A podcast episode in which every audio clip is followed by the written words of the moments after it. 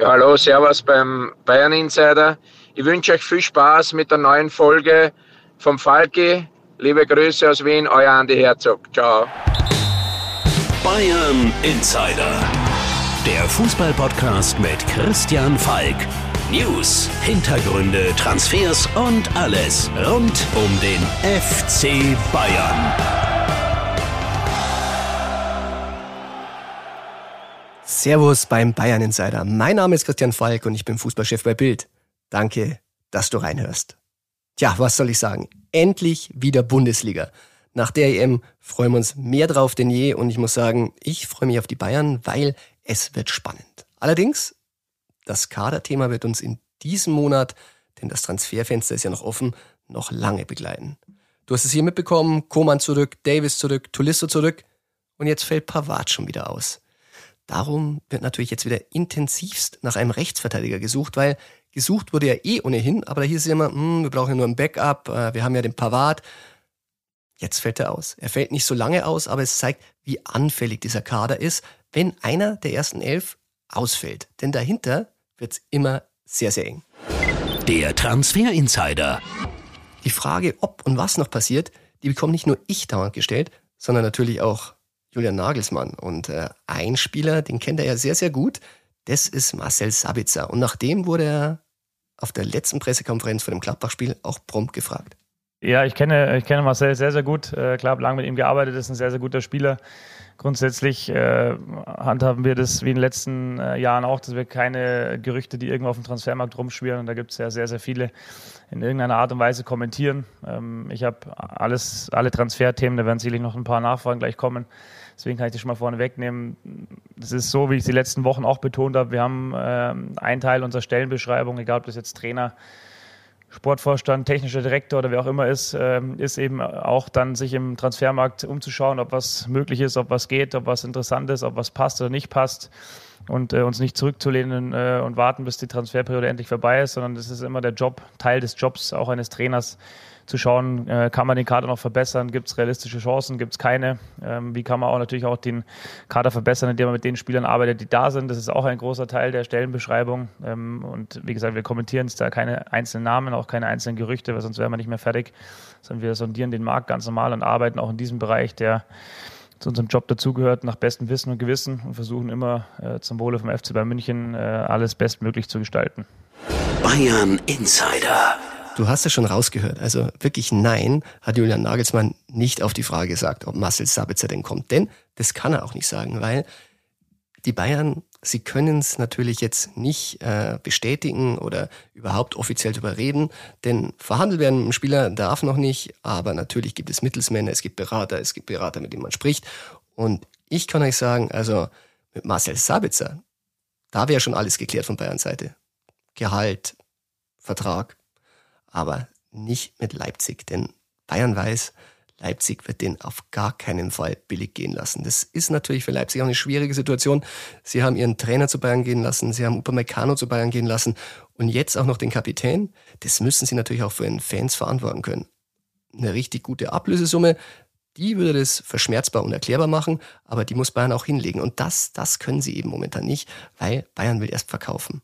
Und, ich habe es dir bei der letzten Folge auch schon gesagt, für so einen Spieler, der in dieser Region sich tummelt, ist Tulisso, gibt es keinen Abnehmer. Also wenn man da Tulisso 10 Millionen ist das Mindeste, was Bayern ihn will. Eher mehr. Und äh, Sabitzer höre ich aus Leipzig äh, mindestens 20. Die würden natürlich lieber 30 aufrufen, aber 20 ist ja dann da, wo man sich dann mal irgendwo treffen muss, ist halt im Moment äh, das Realistische. Also es hängt alles noch davon ab, tut sich was bei den Verkäufen bei Bayern. An einer Stelle kann ich dich beruhigen, weil das Thema, das ist jetzt schon äh, leise, bevor es überhaupt laut wurde.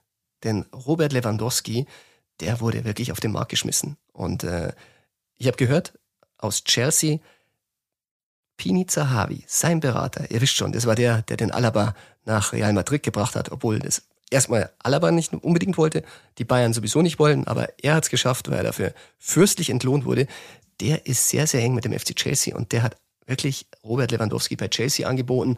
Ähm, er hat gemeint, angeblich natürlich, es sind ja immer nur Gerüchte, über die wir hier sprechen, dass er ihn für 80 Millionen bei Bayern loseisen könnte.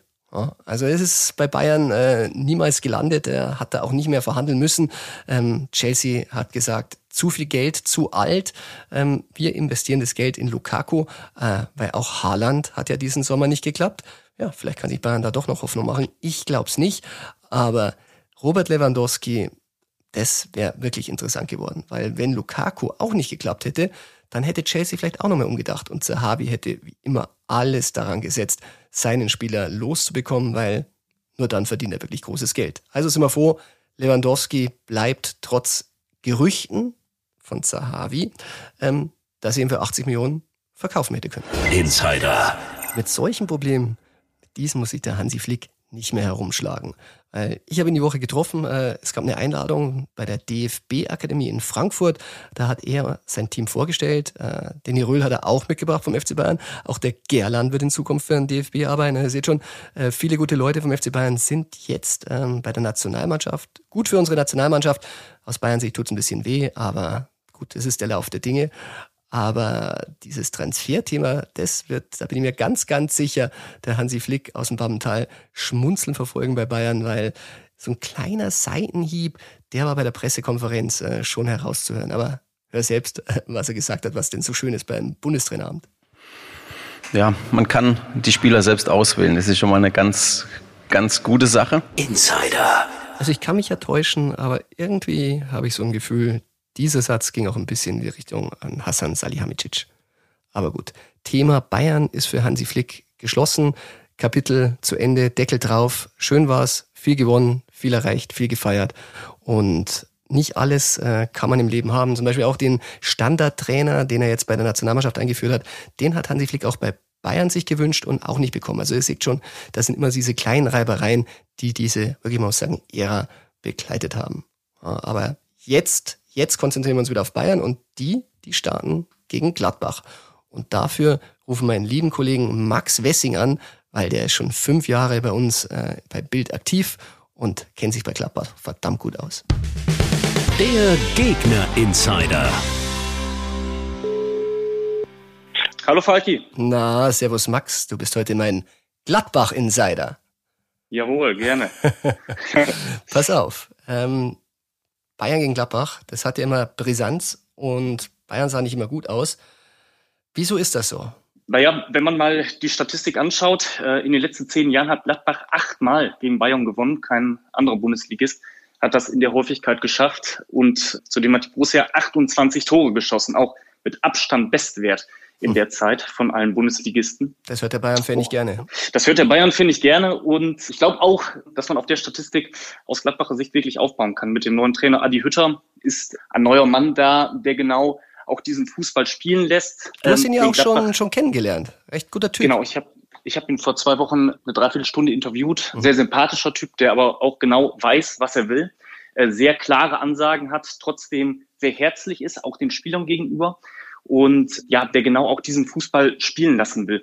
Wenn man mal eine Statistik anschaut, aus den Gladbach-Siegen, die ich gerade angesprochen habe, hat Gladbach 19 Tore geschossen. Von diesen 19 Toren sind acht individuelle Dribblings vorausgegangen. Sprich, Gladbach spielt gegen Bayern mutig. Ähm, und dann eine wirklich weitere große Stärke ist die Laufleistung von Gladbach gegen Bayern. Wenn man sich das anschaut, der Bundesliga-Durchschnittswert einer Mannschaft, was die Laufleistung angeht, lag in der vergangenen Saison bei 116,9 Kilometern. Gladbach läuft im Schnitt gegen Bayern 123 Kilometer. Also sehr, sehr engagiert müssen sich die Bayern auf mächtig Arbeit einstellen. Ja, das ist, klingt nach ehrgeizigen Gegnern. Aber jetzt hat man ein paar Zahlen. Lass uns nochmal Name-Dropping machen. Auf wen müssen Sie da speziell aufpassen, die Bayern? Vor allen Dingen auf Kapitän Lars Stindl. Der fällt mir jetzt als erstes ein, hat auch im Pokal für Gladbach das entscheidende Tor in Kaiserslautern geschossen. Und da muss ich noch einmal auf Zahlen kommen, ist in der Gladbacher Mannschaft auch der absolute Bayern-Experte. Siebenmal hat er in seiner Karriere schon gegen den Rekordmeister gewonnen. Das ist eine Menge. Früher haben die ähm, Bayern solche Spieler weggekauft. Richtig, genau, aber Lars Stindl trägt die Borussia wirklich im Herzen. Ich glaube, das ist bei dem wirklich keine Floskel. Also befindet sich in absoluter Topform, wurde von Adi Hütter auch als Kapitän bestätigt. Auf wen muss man sonst noch schauen? Mit Sicherheit auf Torhüter Jan Sommer, der hat mit der Schweiz eine überragende Europameisterschaft gespielt. Stimmt. Hat jetzt auch im Pokal mit ein, zwei wirklich überragenden Paraden gezeigt, dass er in absoluter Topform ist. Sprich, das wird für die Bayern schwierig sein, da Tore zu schießen. Und mit Sicherheit auch Patrick Herrmann, der Urgladbacher, hat genauso wie Stindl schon siebenmal die Bayern geschlagen, ist unter Hütter jetzt in der Vorbereitung sehr, sehr aufgeblüht. Nachdem er unter Rose wirklich hinten dran war, hat jetzt sogar einen Stammplatz. Auch auf den sollten die Bayern aufpassen. Okay, Max. Also bei so vielen guten Gladbach-Zahlen, wie lautet dein Tipp? Jetzt habe ich so über die Gladbacher geschwärmt und über die Mannschaft und Adi Hütter. Da äh, muss ich ja dann auch auf die Borussia tippen und sage 2 zu 1. Tja, dann hoffen wir, dass du freischlägst. Max, ich danke dir und wir sehen uns. Sehr gerne. Bis dann. danke, Ciao. Servus.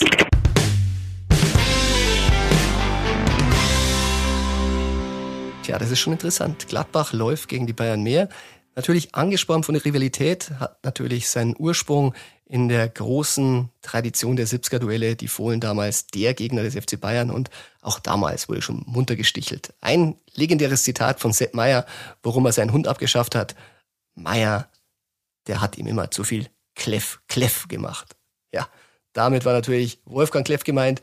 Der hat natürlich ein bisschen leiden müssen, der Sepp Meyer, weil der war die Tragik seines Lebens. Immer nur die Nummer zwei. Europameister ist er geworden auf der Bank, Weltmeister ist er geworden auf der Bank und Sepp Meier stand im Tor. Tja, und Sepp Meier, den rufen wir natürlich jetzt an, weil der hat immer eine gute Geschichte zu erzählen. Neues vom Sepp. Servus Sepp. Christian, grüß dich. grüß dich.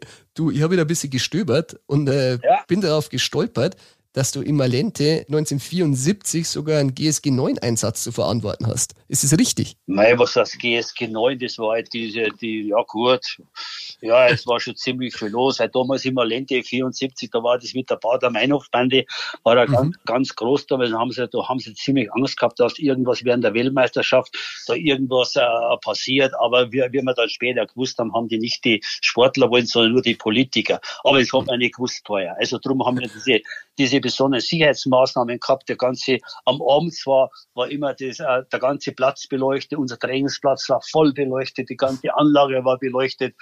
Und, und dann sind äh, die, die, äh, die Grenzpolizei ist dann patrouilliert immer mit Schäferhunden und dann so um, um vier, fünf haben sie dann einmal, einmal ausgeschalten gehabt.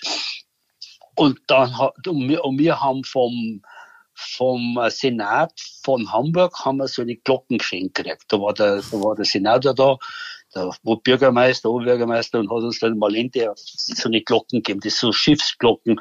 Das war halt damals äh, normal, dass der Senat von Hamburg das die, die be bekannten Leute da geschenkt hat. Gut, da hat er halt uns die geschenkt und ich habe mit Norbert Nickber auf, das Zimmer geschlafen und das war so, wie soll ich sagen, das war so, ja, ein Meter, vielleicht ein Meter hoch, diese, diese Fenster und dann hast du was, hast du aus dem Garten springen können. Also das war ohne irgendwas, du weh hast, dann so siehst du auch mal ausspringen. Und dann haben uns wir zwar, haben, wir, haben wir die Lampen gemacht, haben wir gesagt, so jetzt haben wir ein Attentat vortäuscht. und die haben, und die haben bei uns, äh, und diese, diese ganzen äh, Polizisten, die haben bei uns also einen Aufenthaltsraum gehabt, das war früher so, bei, äh, früher war das also ein Autogrammraum, was, Autogramm schreiben, und den haben sie dann, den haben sie dann als, als Büro für die, als, als Nachtbüro auch für die ganzen Polizisten dann gehabt. Und die haben es dann immer gewechselt, Schichtwechsel, alles gemacht. Und da war ich, da war ich gerade das Licht aus und dann habe ich gesagt, jetzt warten wir, wir haben das gewusst gehabt, dass irgendwann einmal das Licht ausgeht. Und dann haben sie dann über, über Knickbuch, habe ich das macht man da eine Überfallsinszenierung. Und dann sitzen sie dahinter die Stauden hin. Und das war eine kleine neben dem Fenster und der mal leiten und um so Bimmel, Bimmel ganz laut, ganz laut und schreien, Überfall, Überfall, Überfall. Pass auf. Und wir, und wir sind rausgegangen und haben so Hickschlicher und dann haben, haben wir schon gesehen, wie die, wie die Leute da drin, die Leute da drin, die, die, die halt aufpasst haben, da im Büro noch waren, die haben, waren immer da welche. Und dann, und da haben wir schon gesehen, wie wir uns unterhalten haben und am Computer nachgeschaut und da tippt und da tippt. Und auf einmal haben wir gebimmelt, überall, überall haben wir geschrien und geschäbert, die Glocken haben so geschäbert. Und auf einmal ist Licht da war, die ganze Malente war hell beleuchtet und wir zwar sofort wieder ins Zimmer reingekupft, über das Dings drüber, über das äh, Fensterbredel und sofort das Licht weggelegt und zugemacht. Und dann kommen wir dann so lang kommen an die, an, an die, an die Türen geklopft. Ist alles in Ordnung bei euch? Ja, ja, ist ja alles. Was ist los? Was ist los? Haben wir gesagt, ja, da ist gerade Überfall passiert. Einer hat mit den Glocken geläutet, aber ich glaube, später sind sie gekommen. Ach, das war wahrscheinlich ein, ein Gaudi von jemand. Wer war das? War das? Und dann haben der Helmut Joch, der, der Hermann Joch, da mal unser, unser Sekretär, er sagt, jetzt kommt bestimmt bloß der Meier Seppkis. hast du das denn dann zugeben? Oder, ja, ja oder dann, dann, dann, hat, dann hat er gesagt, ja, der Sepp was, der hat uns ganz schön auf Trab gehalten, hat dann der Chef gesagt. Aber macht es bitte nicht mehr wieder. Das ist, da ist kein Spaß. Da ist kein Spaß. Aber, aber ganze Mannschaft war wach. Ja, ja und dann, weißt du, und, und damals war es ja so, wir, wir, wir sind ja eigentlich, wir sind eigentlich trotzdem immer zu Malente gegangen, Malente mal Bier trinken, in die Kneipen rein, nach dem Abend, ob, obwohl es nicht gehen hast, da war hinten so ein Zaun und so ein Wald, und wir waren eingezäunt, und da waren so, so ein Tor dort, und da waren immer so Wachmänner dort gestanden. Und dann, wenn, wenn wir rausgegangen sind, um neun Uhr abends oder um halb zehn, dann sind wir gekommen um zwei, um eins in der Früh, und dann haben wir immer eine Parole ausgemacht. Weil, weil wenn du da, wenn du da durch den Wald durchgegangen bist, hat er geschrien, wer kommt, wer ist da?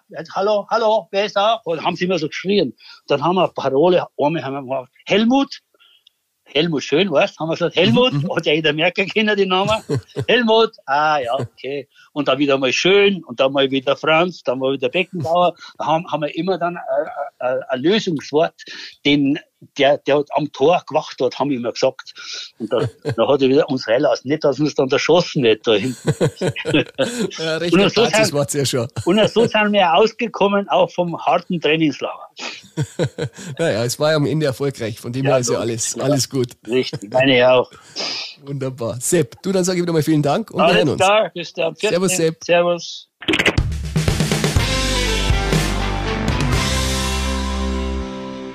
Tja, das war's auch schon wieder mit der heutigen Folge vom Bayern Insider. Ich hoffe, dir hat Spaß gemacht. Wenn ja, dann abonniere den Bayern Insider gerne in der Podcast-App. Und zum Schluss noch einen kleinen Hinweis. Den Bayern Insider, den gibt's auch bald jetzt im Fernsehen. Denn, vielleicht hast du schon gehört, auf Bild startet am Sonntag, dem 22. August, der Bild Fernsehkanal. Und da gibt's Vormittag ganz, ganz viel Sport. Und zwischen 10 und 11 den Bayern Insider. Und dann, ähm, manche sagen ja zu mir, ich habe ein Radiogesicht. Diesmal im Fernsehen. Mal schauen, ob das auch funktioniert. Aber die Inhalte, die werden natürlich viele Insights sein. Und ich hoffe, das ist das, was zählt. Und ob Podcast, TV oder ein geschriebenes Stück in der Zeitung, du weißt ja, ein bisschen was geht immer. Bayern Insider, der Fußballpodcast mit Christian Falk. Du hast Lust auf mehr Insider-Informationen? Folge Falki in der Facebook-Gruppe Bayern Insider oder auf Twitter und Instagram unter @cfbayern. C für Christian, F für Falki und dazu ganz viel Bayern.